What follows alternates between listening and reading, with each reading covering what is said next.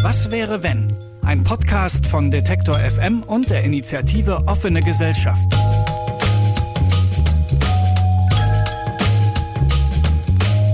Hallo und herzlich willkommen zu Was wäre wenn, dem Utopie-Podcast, der sich traut, Fragen zu stellen, die inspirieren und Dinge zu hinterfragen, die oft für selbstverständlich gehalten werden.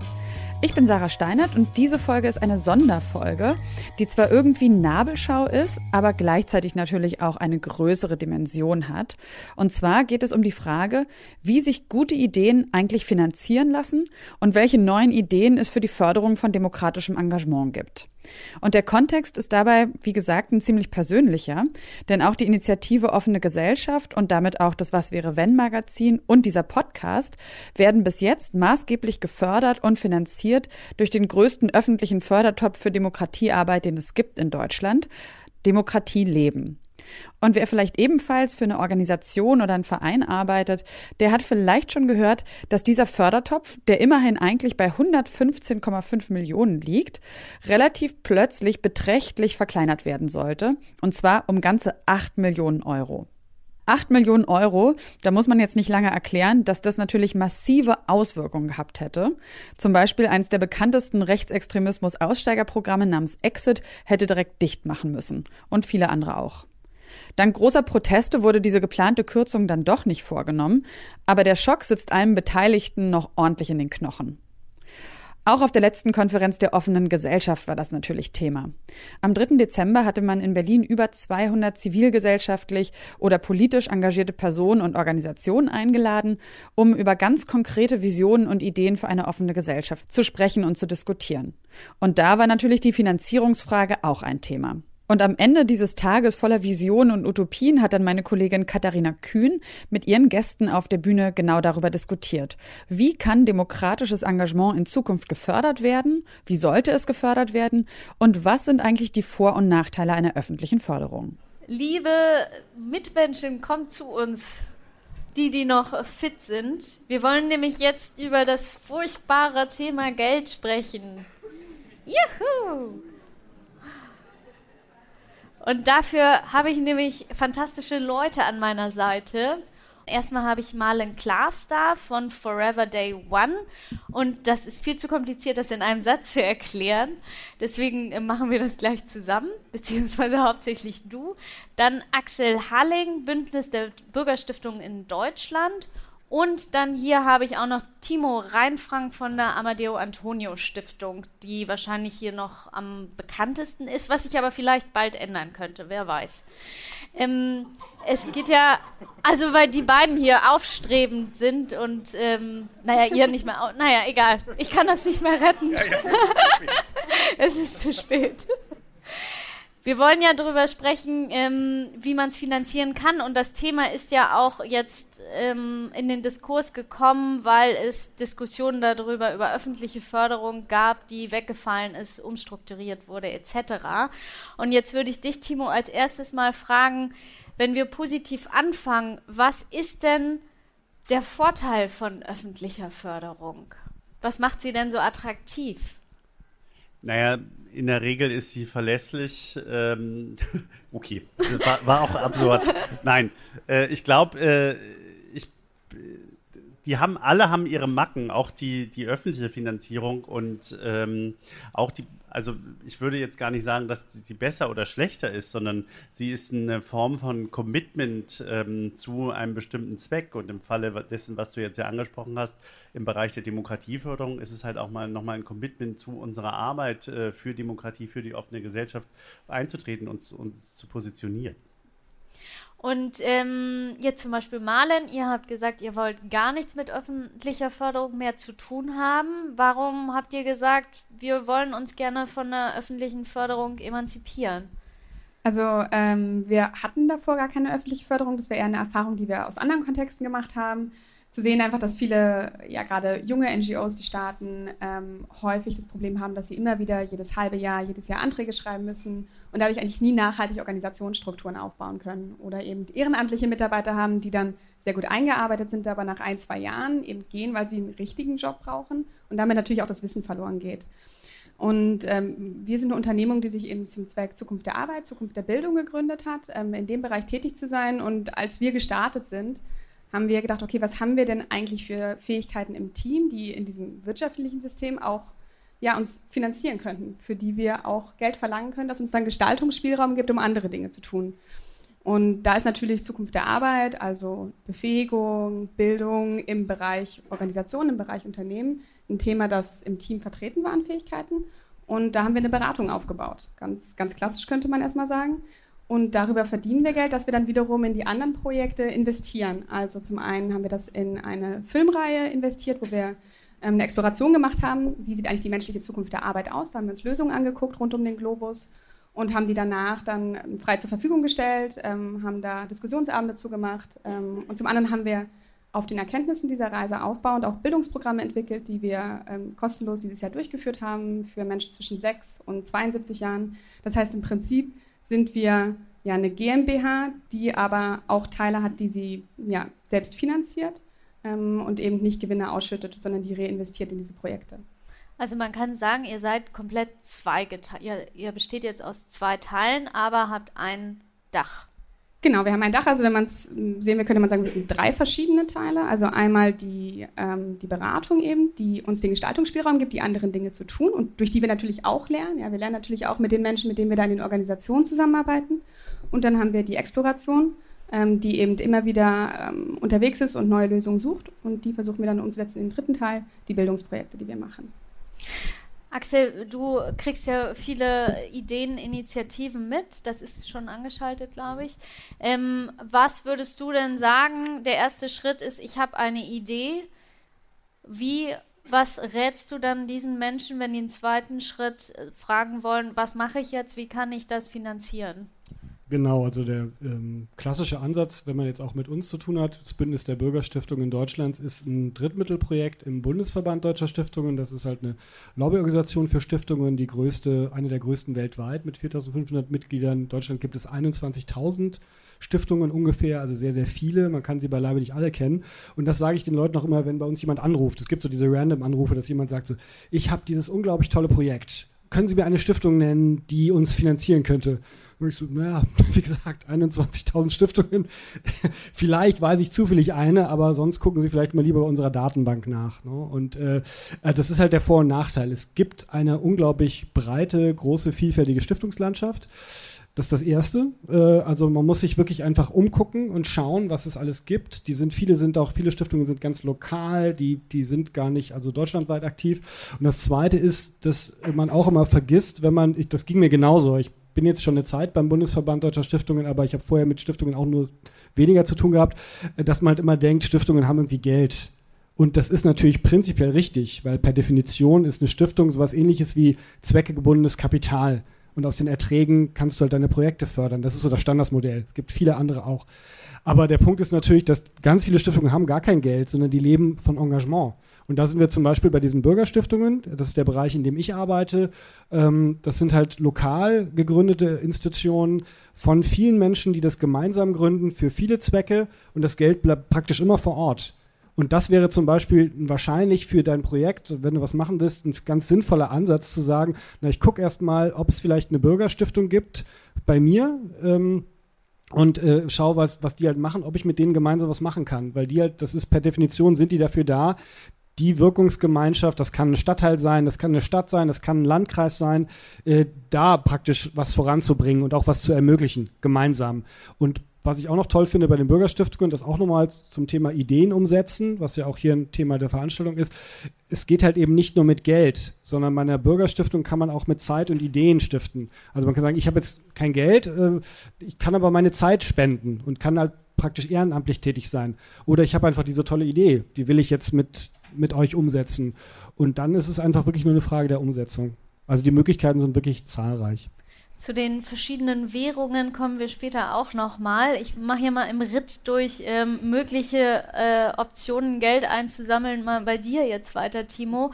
Ähm, bei euch war, wie gesagt, jetzt in diesem Jahr ist ein bisschen auf und ab. Kriegt ihr Geld von Demokratie leben, wie viel etc.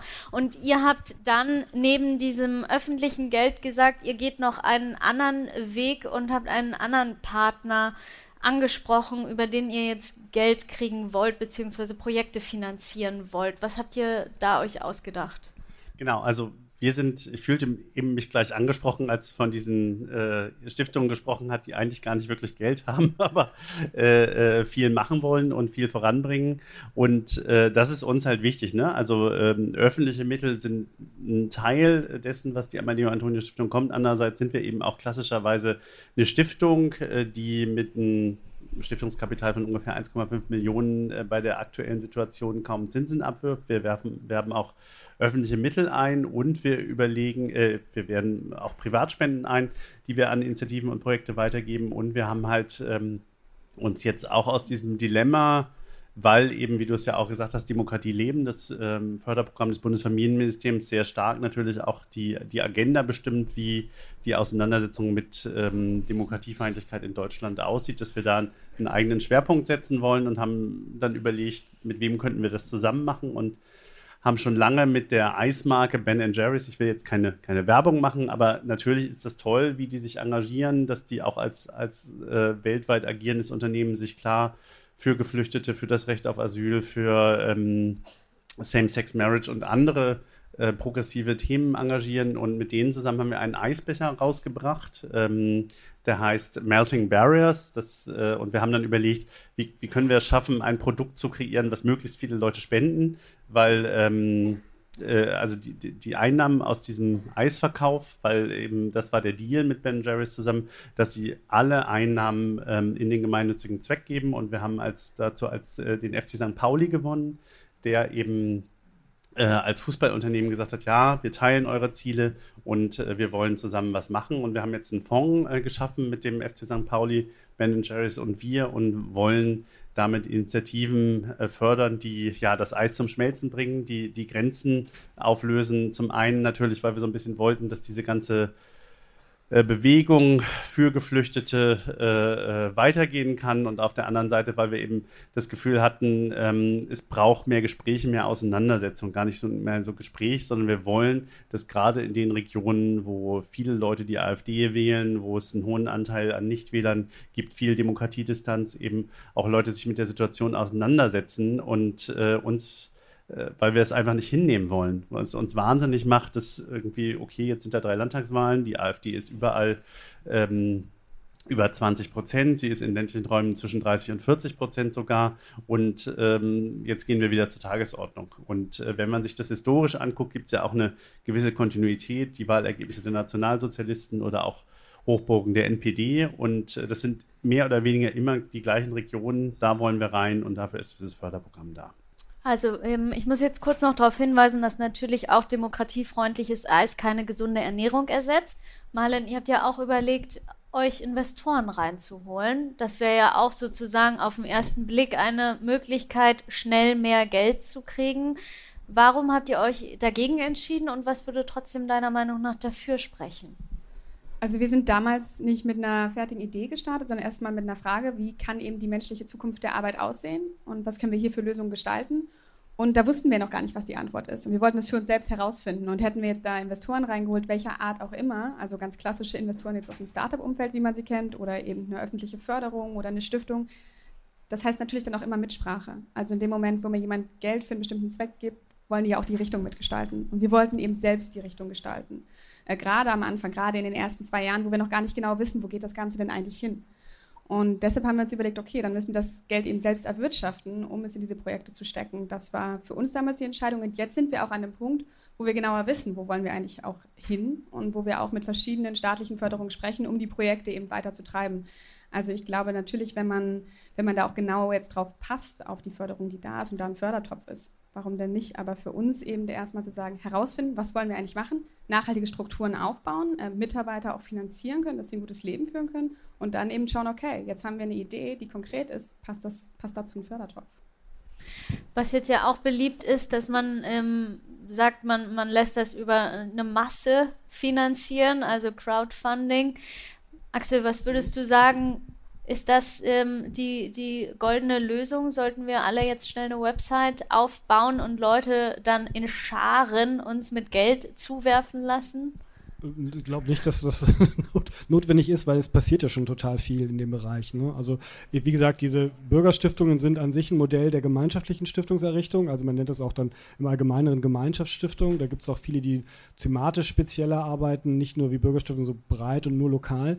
Ähm, ich, ich finde es einfach, es ist eine Frage der, der Varianten und der, der Möglichkeiten. Also man, ich, ich habe das dir, glaube ich, im Vorgespräch auch mal erzählt. Ich war jetzt im Mai war ich auf einer Veranstaltung von von Freunden von mir in Ungarn. Also ich bin oft in Ungarn auch tätig im Stiftungsbereich, weil ich da lange gelebt habe. Und, und da hatten die so eine Art Public Crowdfunding durchgeführt. Also es ist praktisch wie diese Crowdfunding-Seiten, die wir alle kennen, wo ein Projekt vorgestellt wird und man dann gucken kann, äh, gefällt mir das, stifte ich, da gebe ich was dazu. Und das dient dann dem Projekt mit einer klar fixierten Summe und dem, was sie machen wollen. Und das haben die aber öffentlich gemacht. Also es wäre jetzt praktisch so, als würde ich euch jetzt praktisch ein Projekt pitchen und sagen, ja, ich will das machen, dafür brauche ich die Summe und ihr könnt, wenn ihr wollt, könnt ihr was dazugeben. Und das fand ich total beeindruckend, weil das halt gleich sofort so eine Gemeinschaft schafft. Und da waren halt drei verschiedene Projekte, die haben halt dann gepitcht und dann sind die dann rausgegangen, die durften dann nicht dabei sein, wenn die Leute gefragt haben und so kritisch waren auch im Publikum. Aber es war dann zum Schluss total beeindruckend, weil diese Summen kamen alle zusammen. Also es ist jetzt in Ungarn ist ein anderes Finanzniveau als bei uns. Also es waren insgesamt, ich glaube, so über 6000 Euro, die zusammenkamen. Das hat denen aber alles gereicht. Und dann hat dann die eine Moderatorin gesagt, ja, und jetzt stehen noch mal bitte die Leute auf, als dann diese Projektpitcher wieder drin waren und stehen noch mal bitte alle auf, die das erste Projekt gefördert haben. Und dann die das zweite. Dann stehen die Leute auf und du siehst dann als Projektleiter, wer mich gefördert hat. Und dann kamen dann wirklich Tränen und das war unglaublich rührend. Und das fand ich wirklich sehr beeindruckend. Also das kann ich auch wirklich nur empfehlen als Projektform, also als Fundraising. Ich nenne es immer Public Crowdfunding. In Ungarn sagt man so, ähm, ja, live geben oder so. Äh, ich glaube, im angelsächsischen Raum hat es nochmal wieder eigenen Namen. Äh, das ist wirklich für mich wieder ein Beweis. Es gibt immer wieder neue Methoden, auch Leute zusammenzubringen. Und es muss halt auch passen. Ne? Man muss halt auch lernen, das Projekt genau auch beschreiben zu können. Und das gehört alles dazu, dieser, auch dieser Pitch. Und das war für mich so in der letzten Zeit wirklich, wo ich dachte, ach toll, dass es immer wieder neue, äh, gute Ideen gibt. Ist auch ganz schön, wie du sagst, dass, dass es eine bestimmte Verbindlichkeit natürlich dann hervorruft, dass wenn ich jetzt irgendwie vorher in der Frage von Investoren spreche, das klingt erstmal relativ kapitalistisch und unemotional, aber letztendlich kann auch ein, ein Geldgeber natürlich eine emotionale Bindung dann zu einem Projekt haben. Ich, genau. Danke, dass ich was sagen darf. Nein, ich, äh, mir war es nur noch mal wichtig, klar zu machen. Ich finde es total wichtig, was Axel sagt, dass es um Community Building geht. Also wirklich irgendwie Leute für die Sache ähm, gewinnen, dass sie sich da eben auch dauerhaft engagieren. Aber mir ist es eben auch wichtig, weil es eben Themen gibt, äh, die nicht so gut funktionieren und die genauso gut eine Berechtigung haben in der demokratischen Gesellschaft, weil die muss eben auch immer gucken, was sind die schwachen Mitglieder unserer Gesellschaft, wie geht es denen. Ähm, es gibt relativ viele Initiativen für äh, Obdachlose, beispielsweise zu Weihnachten mal, sollen jetzt auch ein schönes Weihnachtsfest haben, um es zynisch jetzt auf den Punkt zu bringen. Aber die Frage ist, äh, dauerhafte Strukturen äh, für Betroffene von Wohnungslosigkeit zum Beispiel zu finanzieren, das wird man nie hinbekommen über äh, Crowdfunding-Initiativen. Und da finde ich eben, dass eine öffentliche Förderung auch eine Verantwortung hat genauso eben für, für dieses Thema ähm, Demokratieförderung. Und da finde ich, da brauchen wir auch nochmal ein anderes Selbstbewusstsein, dass eben nicht die in den Verwaltungen darüber entscheiden, sondern dass die uns als, als Partner auf Augenhöhe begreifen im Hinblick darauf, dass wir eben auch Bürger ähm, sind äh, und dass es eben auch darum geht, ähm, dass wir für diese Gesellschaft ein, uns einsetzen, dass wir irgendwie dafür auch viel in Kauf nehmen. Und da finde ich es auch berechtigt, dann zu sagen, daraus entwächst auch ein Anspruch für eine öffentliche Förderung. Das heißt, du würdest. Ich lass jetzt mal klatschen. Das heißt, du würdest sagen, dass auch die Art, wie Förderung vergeben wird, wie entschieden wird, wer eine Förderung kriegt, sollte verändert werden? Genau, also was ich glaube ganz wichtig ist, äh, nochmal zu begreifen, dass die Leute sich da ja auch wirklich persönlich für einsetzen. Und ich finde, es kann nicht sein, dass das dann eine Ministerin oder ein Minister oder wer auch immer in einer Verwaltung entscheidet, sondern äh, dass man das eben auch begreift, dass da Leute längerfristig viel Zeit, Geld, persönliche Arbeit auch reinstecken. Und ähm, dann finde ich es eben sinnvoll zu gucken, die Leute auch als Partner auf Augenhöhe zu begreifen und die auch mitzunehmen. Und wenn es beispielsweise darum geht, jetzt äh, Programme umzugestalten, dann eben auch dauerhaft zu gucken, wie kann ich die Leute, die sich in der Vergangenheit sehr stark engagiert haben in dem Bereich, auch mitnehmen, damit ich die nicht verliere. Weil sonst ist das so ein System, wo wir eben, ist mir egal. Und ich glaube, das können wir uns nicht leisten, sondern wir müssen eben wirklich darum kümmern, dass, dass wir uns ja im Sinne einer solidarischen Gemeinschaft auch die Leute, die sich bis jetzt engagiert haben, auch mitnehmen. Würdest du dir denn praktisch sowas wünschen? Ich dachte jetzt an sowas Vergleichbares wie zum Beispiel den, den Fernseh- oder Rundfunkrat, dass sozusagen ähm, ja, Menschen aus unterschiedlichen Teilen der Gesellschaft darüber diskutieren, was mit Förderung gemacht wird mit den Geldern oder wie stellst du dir das ungefähr vor? Ja, ich bin schon letztlich Fan davon, dass es eine politische Verantwortung gibt und dass Leute irgendwie auch Leute wählen können und dass die eben auch darüber entscheiden. Aber die Frage ist ja eine Frage des Umgangs. Ne? Also wie gesagt, als ob man die Leute, die Fördermittel empfangen, eben auch als Partner ähm, begreifen und äh, dann eben auch entsprechend mit ihnen umgehen und dass das nicht nur so ein, äh, wie du es ja auch zu Recht kritisiert hast, so, so eine Business-Mentalität ist oder so, so einem neoliberalen Zeitgeist entspricht. So. Und das ist und wie du es ja gesagt hast, also analog dem Rundfunkbeitrag, es gibt ja unterschiedliche Formen von Spendenbeiräten und sowas, wo man sowas auch schon etabliert hat und das natürlich auch äh, eine ganz andere Form von Bindung nochmal an die Community über Bürgerstiftungen oder zu andere Zwecke eben äh, herstellt. Ich, darf ich da an, kurz anschließen, ja, weil ja. das finde ich einen ganz wichtigen Punkt. Äh, es haben, sind bestimmt viele Menschen im Raum, die auch schon mal mit öffentlichen Geldern äh, arbeiten mussten, Anträge gestellt haben. Ich weiß, die offene Gesellschaft selber auch Abrechnungen machen mussten. Das ist zum Teil echt die Hölle. Und ähm, was mich halt total besorgt, ist einfach, dass es nicht einfacher wird. Also wir haben auch große äh, Förderunterstützung äh, vom Ministerium. Das ist alles super. Die Leute sind auch total hilfsbereit. Das hat, das hat sich zum Beispiel geändert, finde ich, über die Jahre, dass wirklich da auch ein Bewusstsein ist in der Administration. Äh, ihr macht eine tolle Arbeit und wir helfen euch. Ich habe auch wirklich im Vergleich zuvor noch, sagen wir mal, vielleicht äh, sieben, acht Jahren, sind die Leute auch inhaltlich interessiert tatsächlich, also bei, bei den Fachreferenten. Und, und aber trotzdem, die Vorgänge werden einfach unglaublich kompliziert. Und bei den Bürgerstiftungen ist es so, dass die meisten Leute, also das sind maximal 10% der Bürgerstiftungen in Deutschland, bei diesen 400 Bürgerstiftungen, das sind maximal 10%, die hauptamtlich dort arbeiten. Die anderen machen das alle ehrenamtlich. Und ich meine, die können das einfach nicht so abrechnen und so nachhalten, wie das immer der Gesetzgeber fordert. Und da verstehe ich ja den Hinweis, ja, das ist ja Steuerzahlergeld, aber da würde ich noch dazu sagen, auch was Timo gesagt hat, anschließend, es muss eben auch einfacher sein, weil einfach die Leute dann einfach sagen, dann geht es nicht, dann kann ich es nicht machen. Und ich finde das eben wirklich äh, wichtig, dass man da auch wirklich dann im Maß das einfach, da muss man einfach andere Wege finden, wenn es nicht so einfach geht. Aber ich finde viele Sachen, da kann, viele von euch hier im Saal können sicher Lieder singen, was da einfach unnötig ist, welche Belege gebracht werden müssen und wann und wie und überhaupt. Das muss sich ändern. Und das zweite ist, was wir ganz am Anfang hatten, ähm, das sage ich jetzt auch im Kontrast zu meiner Ungarn-Erfahrung. Es ist natürlich immer auch eine Frage, wie sich das Land auch entwickelt, in welche Richtung. Also meine Freunde in Ungarn, die dort Bürgerstiftungen aufbauen, die sagen halt immer, ihr kriegt so viel öffentliche Förderung. Das ist doch der Feind, der Staat, weil das halt deren Erfahrung ist. Ne? Weil ja die nationale Regierung in Ungarn einfach nicht interessiert ist an einer offenen Gesellschaft. Ne? Und, äh, und das muss man natürlich immer mitdenken. Ne? Also man muss immer gucken, einerseits sehe ich auch so, wie Timon, es gibt äh, eine gesellschaftliche Verantwortung, eine staatliche Verantwortung, dass gewisse Sachen werden einfach subventioniert. Punkt. Da, da, das ist halt so, das kann sich nicht selbst tragen. Aber eben, man muss immer gucken, wie weit geht es dann. Ne? Und äh, es gibt ja auch viele Akteure, die das kennen von der kommunalen Ebene, wenn da auf einmal eine AfD Mitsprache ist in der Regierung und dann Gegenwind kommt, dann wird es natürlich heikel. Da muss man mal genau gucken, was man dann wirklich noch tragen kann und ob es dann eben Alternativen geben muss. Ich, ja, das hätte jetzt auch ein bisschen aufbrausender sein können.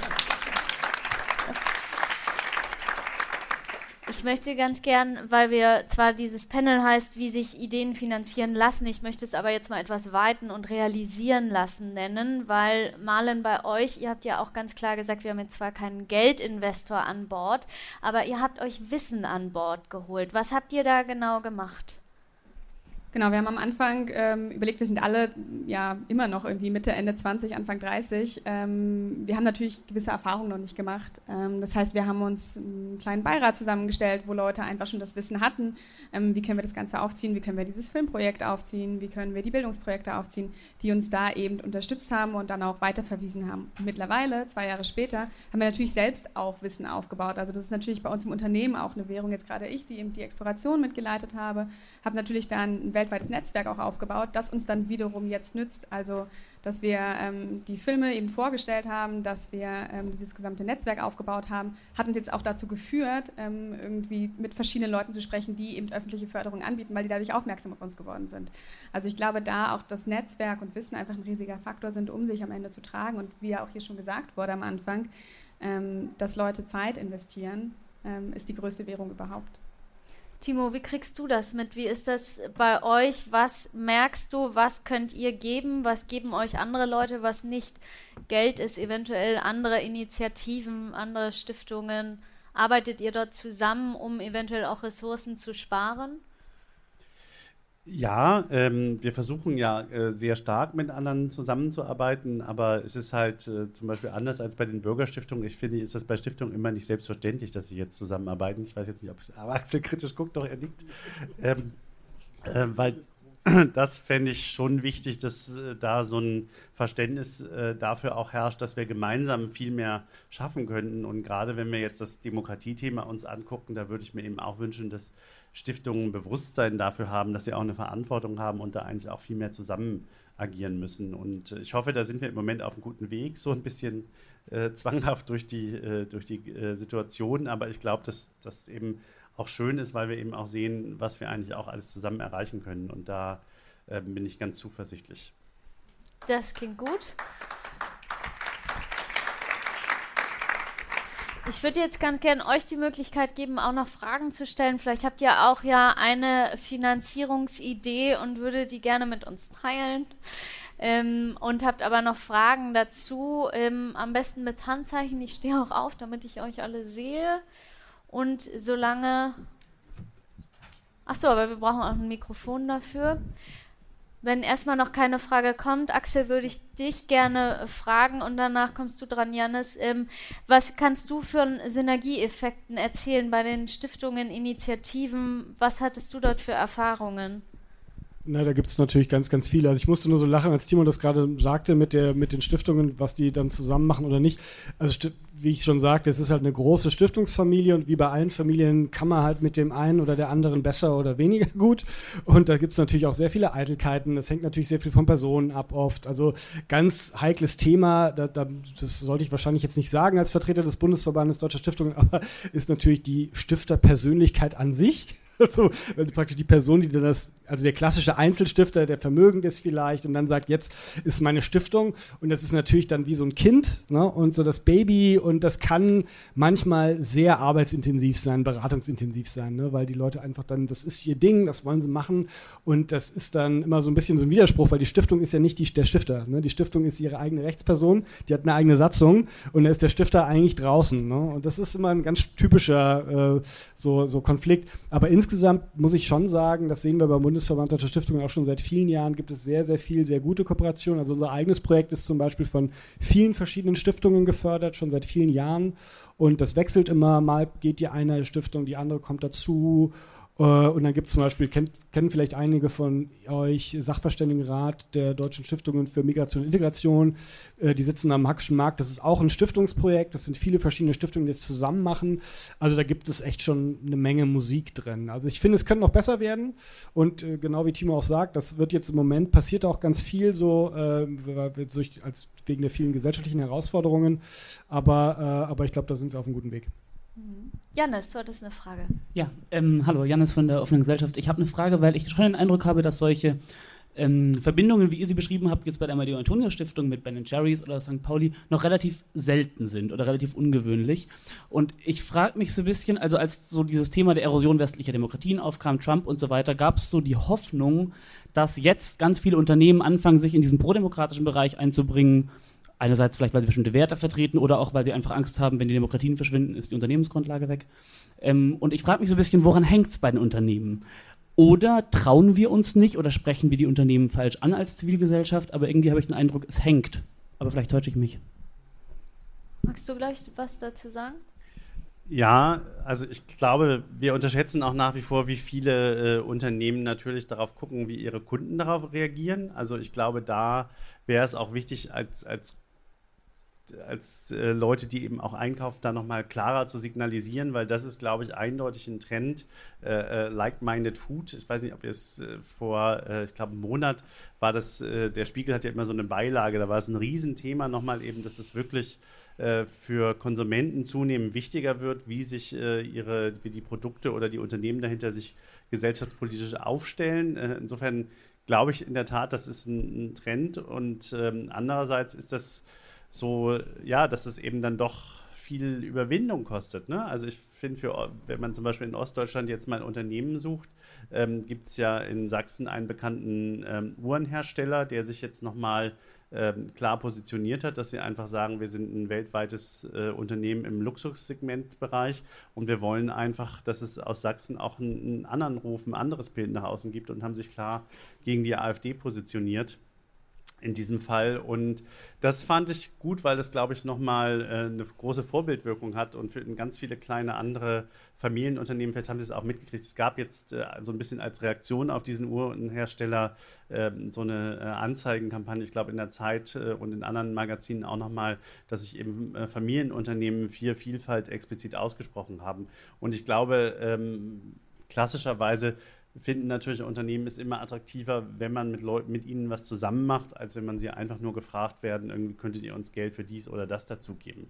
Und das ist so das Einzige, wenn ich jetzt nochmal aus meinen Erfahrungen äh, was weitergeben sollte, dann ist es, glaube ich, immer, sprechen Sie die, die Unternehmen so an, dass sie eben auch was davon haben, ne? dass die Marke damit nochmal anders positioniert wird, äh, aber auch natürlich, dass die Marke oder das Unternehmen sich eben für eine offene Gesellschaft committet. Gibt es noch eine andere Frage? Solange, ja, hier sehe ich eine. Ja, Stefanie, das ist jetzt auch für dich eine Herausforderung. Genau, Ilan Siebert, mein Name. Demokratie, Innovation e.V., allerdings auch bei der offenen Gesellschaft zur Transparenz. Äh, die Frage, die ich mir stelle, wenn man sich so stark abhängig macht als junger Verein, der wir zum Beispiel mit Demokratie, Innovation sind, ähm, wenn man sich so stark von Stiftungen abhängig machen würde, oder von Unternehmen, wie das zum Beispiel mit Ben Jerry's der Fall ist, ist es dann nicht eigentlich ehrlicher zu sagen, okay, Demokratiefinanzierung ist ein super schwieriges Geschäft und es ist die eigentlich ehrlichere Variante zu sagen, man gründet wirklich ein Unternehmen und macht das dann eben wie Forever Day One und sagt, okay, keine Ahnung, 60 Prozent unserer Zeit stecken wir in For-Profit und machen da richtig Kohle und 40 Prozent stecken wir dann, Idealfall, ne? 40 äh, Prozent stecken wir dann in Demokratieprojekte oder sonstiges ehrenamtliches Engagement, äh, das dadurch aber auch solide finanziert ist und auch tatsächlich keine Mitsprache von außen verlangt. An wen stellst du die Frage? Ähm, ja, gerne an Axel und Timo, weil äh, Fiverr Day One kann dann meine Position im Zweifel wahrscheinlich mehr verteidigen als gegenreden. Ja, ich glaube, es ist eher dein Call, ne? oder? Ich kann gerne auch was dazu sagen, aber ich glaube. Na, ich glaube, was äh, mir ist es eben wichtig, äh, den Staat nicht aus der Verantwortung äh, zu entlassen. Also ich würde immer dafür plädieren, äh, wirklich einen Mix zu haben. Also ich glaube, es ist wichtig, dass äh, Initiativenprojekte eine Unabhängigkeit haben. Das kann äh, eine GmbH sein oder es kann eben auch eine Stiftung sein. Es kann, können eben auch andere Formen von, von Privatfinanzierung sein. Aber ich möchte persönlich die öffentliche Hand nicht aus der Verantwortung entlassen. Und das ist mir, glaube ich, wichtig. Und weil das natürlich, also die, die Finanzierung ist ja nicht nur das Geld, das fließt, sondern das ist ja auch eine Form von Commitment zu eben einer offenen Gesellschaft, zu Demokratie in Innovationen und äh, das möchte ich eben auch weiter haben. Und ich finde, ja, wie gesagt, auch die öffentliche Hand hat eine Verantwortung dafür und ähm, deswegen möchte ich weiter öffentlich finanziert werden. Das können andere Leute natürlich anders sehen, aber wie gesagt, mir wäre das politisch auch wichtig. Ich denke, wenn wir über sowas sprechen, könnte ich mir vorstellen, dass man dort auch über verschiedene Arten der Verträge regeln, reden kann. Also nur weil ich von jemandem Geld kriege, heißt das nicht, dass der mir ja in meine Projekte reinreden kann. Das kann man wahrscheinlich auch vertraglich vorher festlegen. Genau, das ist auch relativ, kann man über die Zuwendung relativ klar regeln. Da haben wir natürlich das Problem, weil Axel das jetzt eben mit Ungarn nochmal angesprochen hat. Äh, es gibt ähm, auf Anfrage der AfD verschiedene wissenschaftliche Ausarbeiten der wissenschaftlichen Dienste von mehreren Landesparlamenten und die empfehlen, weil die AfD explizit nachgefragt hat, dass man natürlich in Zukunft die Zuwendungsbescheide auch so gestalten kann, dass explizit ähm, die Behandlung von Parteien ausgeschlossen wird. Also das finde ich ist so ein also auch so eine Gefahr, wenn man sich zu sehr auf öffentliche Mittel ähm, verlässt. Und es gibt auch andere Beispiele aus Sachsen, die kommen diesem Ungarn äh, äh, dieser Ungarn-Befürchtung auch relativ nahe. Darf ich das noch erzählen? Weil ja. ähm, die, der, die AfD-Fraktion im Sächsischen Landtag hat einen Gesetzesentwurf eingebracht, der ähm, entweder mit Geldstrafe oder mit Gefängnis von bis zu zwei Jahren die Finanzierung von politischer Bildung außerhalb von Parteien unter Strafe stellt. Und das, finde ich, äh, sind genau diese Entwicklungen in Ungarn, in einem autoritären Staat, ähm, wo man sich natürlich gleich an, an Russland auch erinnert fühlt, irgendwie äh, mit diesem, dieser Markierung als Agent, äh, wenn man Mittel von außerhalb, in diesem Fall von Sachsen, bekommen würde. Und das finde ich ist eine ganz gefährliche Entwicklung. Vielleicht darf ich noch ganz kurz eine Sache anknüpfend sagen. Man kann natürlich auch nicht hinter jede Initiative ein Geschäftsmodell legen, weil das ist es am Ende, was man natürlich machen muss. Ja, also ob ich jetzt sage Seenotrettung, da möchte ich jetzt vielleicht nicht unbedingt ein Preisschild dranhängen, wie viel man jetzt dafür bezahlen muss oder was ich da rausschöpfen kann. Ja, aber es gibt natürlich andere Sachen, wo man das sehr gut machen kann. Also wenn ich sage, ich bilde irgendwie Programmieren für ähm, Geflüchtete an in Deutschland, dann habe ich ja eine Fähigkeit, die ich anderen Menschen auch anbieten kann, die vielleicht in der Lage sind, das zu bezahlen. Ja? Und dann kann ich das vielleicht so finanzieren. Also muss man natürlich auch schauen, in was für einem Bereich ist man tätig. Und an manche Dinge sollte man, glaube ich, kein Preisschild hängen. Axel, du wolltest auch noch was dazu ja, sagen. Ganz kurz zur Frage nochmal. Also ich finde halt eben äh, genau wie der Staat eine Verantwortung hat, haben Unternehmen auch eine Verantwortung. Und ich finde, man muss halt eben genau prüfen, was passt denn da und was passt nicht. Also man soll das, glaube ich, auch, müsste es, man muss es auch nicht verteufeln. dass man sagt, äh, weil das jetzt das Unternehmen ist, sind die per se böse. Ich bin da eh, ich habe da selber auch dazugelernt. Ich war selber auch immer sehr, sehr skeptisch, was Unternehmensengagement betrifft. Aber jetzt sehe ich das schon über Jahre, was es da viele Sachen gibt. Also man denke nur zum Beispiel an die berühmte Shell-Studie. Das gibt es seit Jahrzehnten schon und äh, das, das, machen die jetzt schon ganz lange und was wirklich eine Größe ist. Ne? Also ich glaube, das liegt natürlich auch an den Unternehmen, dieses Vertrauen auch zu schaffen in ihre Arbeit, dass die sich auch dann dass die A natürlich ein Produkt haben, was jetzt nicht irgendwie gesellschaftlich nicht mehr okay ist, aber, aber halt, dass die auch wirklich dann dafür arbeiten. Glaubwürdigkeit. Also Glaubwürdigkeit ist da, glaube ich, einfach ein ganz äh, großer Faktor. Und wie gesagt, es ist eine Frage, wie kann ich meine Schlagkraft erhöhen? Also wenn ich einfach jemanden habe, der das, das können ja auch bestimmte Leistungen sein, das muss ja nicht das Geld sein. Wenn ich einen Vertrieb nutzen kann von einem Unternehmen oder die verteilen mir praktisch meine Wurfsendungen oder so. Ne? Also x-beliebige Beispiele. Das ist halt auch extrem wichtig. Da kommt man auch sehr gut zusammen und das ist für die vielleicht ganz einfach, aber es bringt deinem Projekt total viel. Ganz klassisch habe ich auch schon häufig gehört, Büroräume sind auch eine ähm, beliebte Währung, glaube ich. Du hattest eine Frage, meine ich. Ja, auch wenn das leider ein anderes Thema ist und jetzt vielleicht von diesem sehr spannenden, noch längst nicht zu Ende diskutierten ablenkt. Ich heiße Martin vom Plattform e.V. aus Erfurt. Ähm, in Erfurt, das ist ja so die Gegend im, in den neuen Bundesländern und eine ganze Reihe der kräftigeren, besser ausgestattet fördernden Stiftungen haben ihre Basis im, in den alten Bundesländern. Ähm, wir hatten zuletzt auch mehrere bei uns zu Besuch, also Mitarbeiter von den Stiftungen und waren da im Gespräch über einen Weg, der scheinbar noch ein bisschen lang ist. Vielleicht habt ihr da Ideen, seid da schon unterwegs, könnt auch noch was dazu sagen. Wie könnten wir es schaffen, dass die Stiftungen, die alle, ich sag mal, alle haben es natürlich leichter, im Umkreis von 50 Kilometern tolle Projekte zu finden und die zu fördern. Macht es leichter, nicht nur den ökologischen Fußabdruck geringer, ja. Aber in den neuen Bundesländern gibt es weniger finanzkräftige Unternehmen, weniger finanzkräftige Stifter und so weiter. Was könnte man eigentlich tun, um den roten Teppich bis nach Görlitz auszurollen. Na gut, Görlitz hat es ja gut getroffen, aber Parchim oder, ja, da gibt es noch viele Orte. Zittau. Ich sehe zu beiden Seiten nickende Gesichter. Ihr könnt euch aussuchen, wer zuerst antwortet. Ja, direkt dazu. Also es ist natürlich äh, aus unterschiedlichen Gründen aktuell das ist ein großes Thema beim Bundesverband Deutscher Stiftungen, weil wir diese Statistiken schon lange kennen. Das ist also tatsächlich natürlich historisch bedingt. Natürlich in, also in der DDR gab es de facto es gab Stiftungen, aber ganz, ganz wenige. Und es war natürlich auch keine besonders attraktive Idee in der DDR zu sagen, ich will von Kapitalerträgen irgendwie die Gesellschaft weiterbringen. Das war ideologisch schwer vermittelbar. Und deshalb sind ganz viele Stiftungen natürlich einfach verschwunden in der äh, Zeit der DDR. Aber auch zum Nationalsozialismus wurden auch schon viele Stiftungen äh, praktisch dann äh, äh aufgelöst. Und das ist alles jetzt erst ganz langsam wieder im Entstehen. Das hat zum Teil auch auch, auch so infrastrukturelle Gründe wie, wie Urbanisierungsgrad etc., Stichwort Ostelbien und solche Sachen. Also da gibt es, das ist sehr, sehr, sehr vielfältiges äh, Feld. Aber was halt ganz spannend ist, dass gerade in den, also das wollte ich noch sagen, genau, es ist tatsächlich so, das statistische Verhältnis ist ungefähr 1 zu 10, muss man echt sagen. Also praktisch im Westen sind zehnmal so viele Stiftungen wie in Ostdeutschland. Also ist tatsächlich relativ konstant seit vielen Jahren. Wobei ich wir immer sagen, und ich habe relativ viel in der Region gemacht, äh, oft sind die Ansätze viel, viel zukunftsfähiger. Also im Osten ist viel, viel mehr Engagement drin, also Bürgerstiftungen, die äh, wie zum Beispiel in äh, Eberswalde eine, eine Freiwilligenagentur in Trägerschaft haben und so.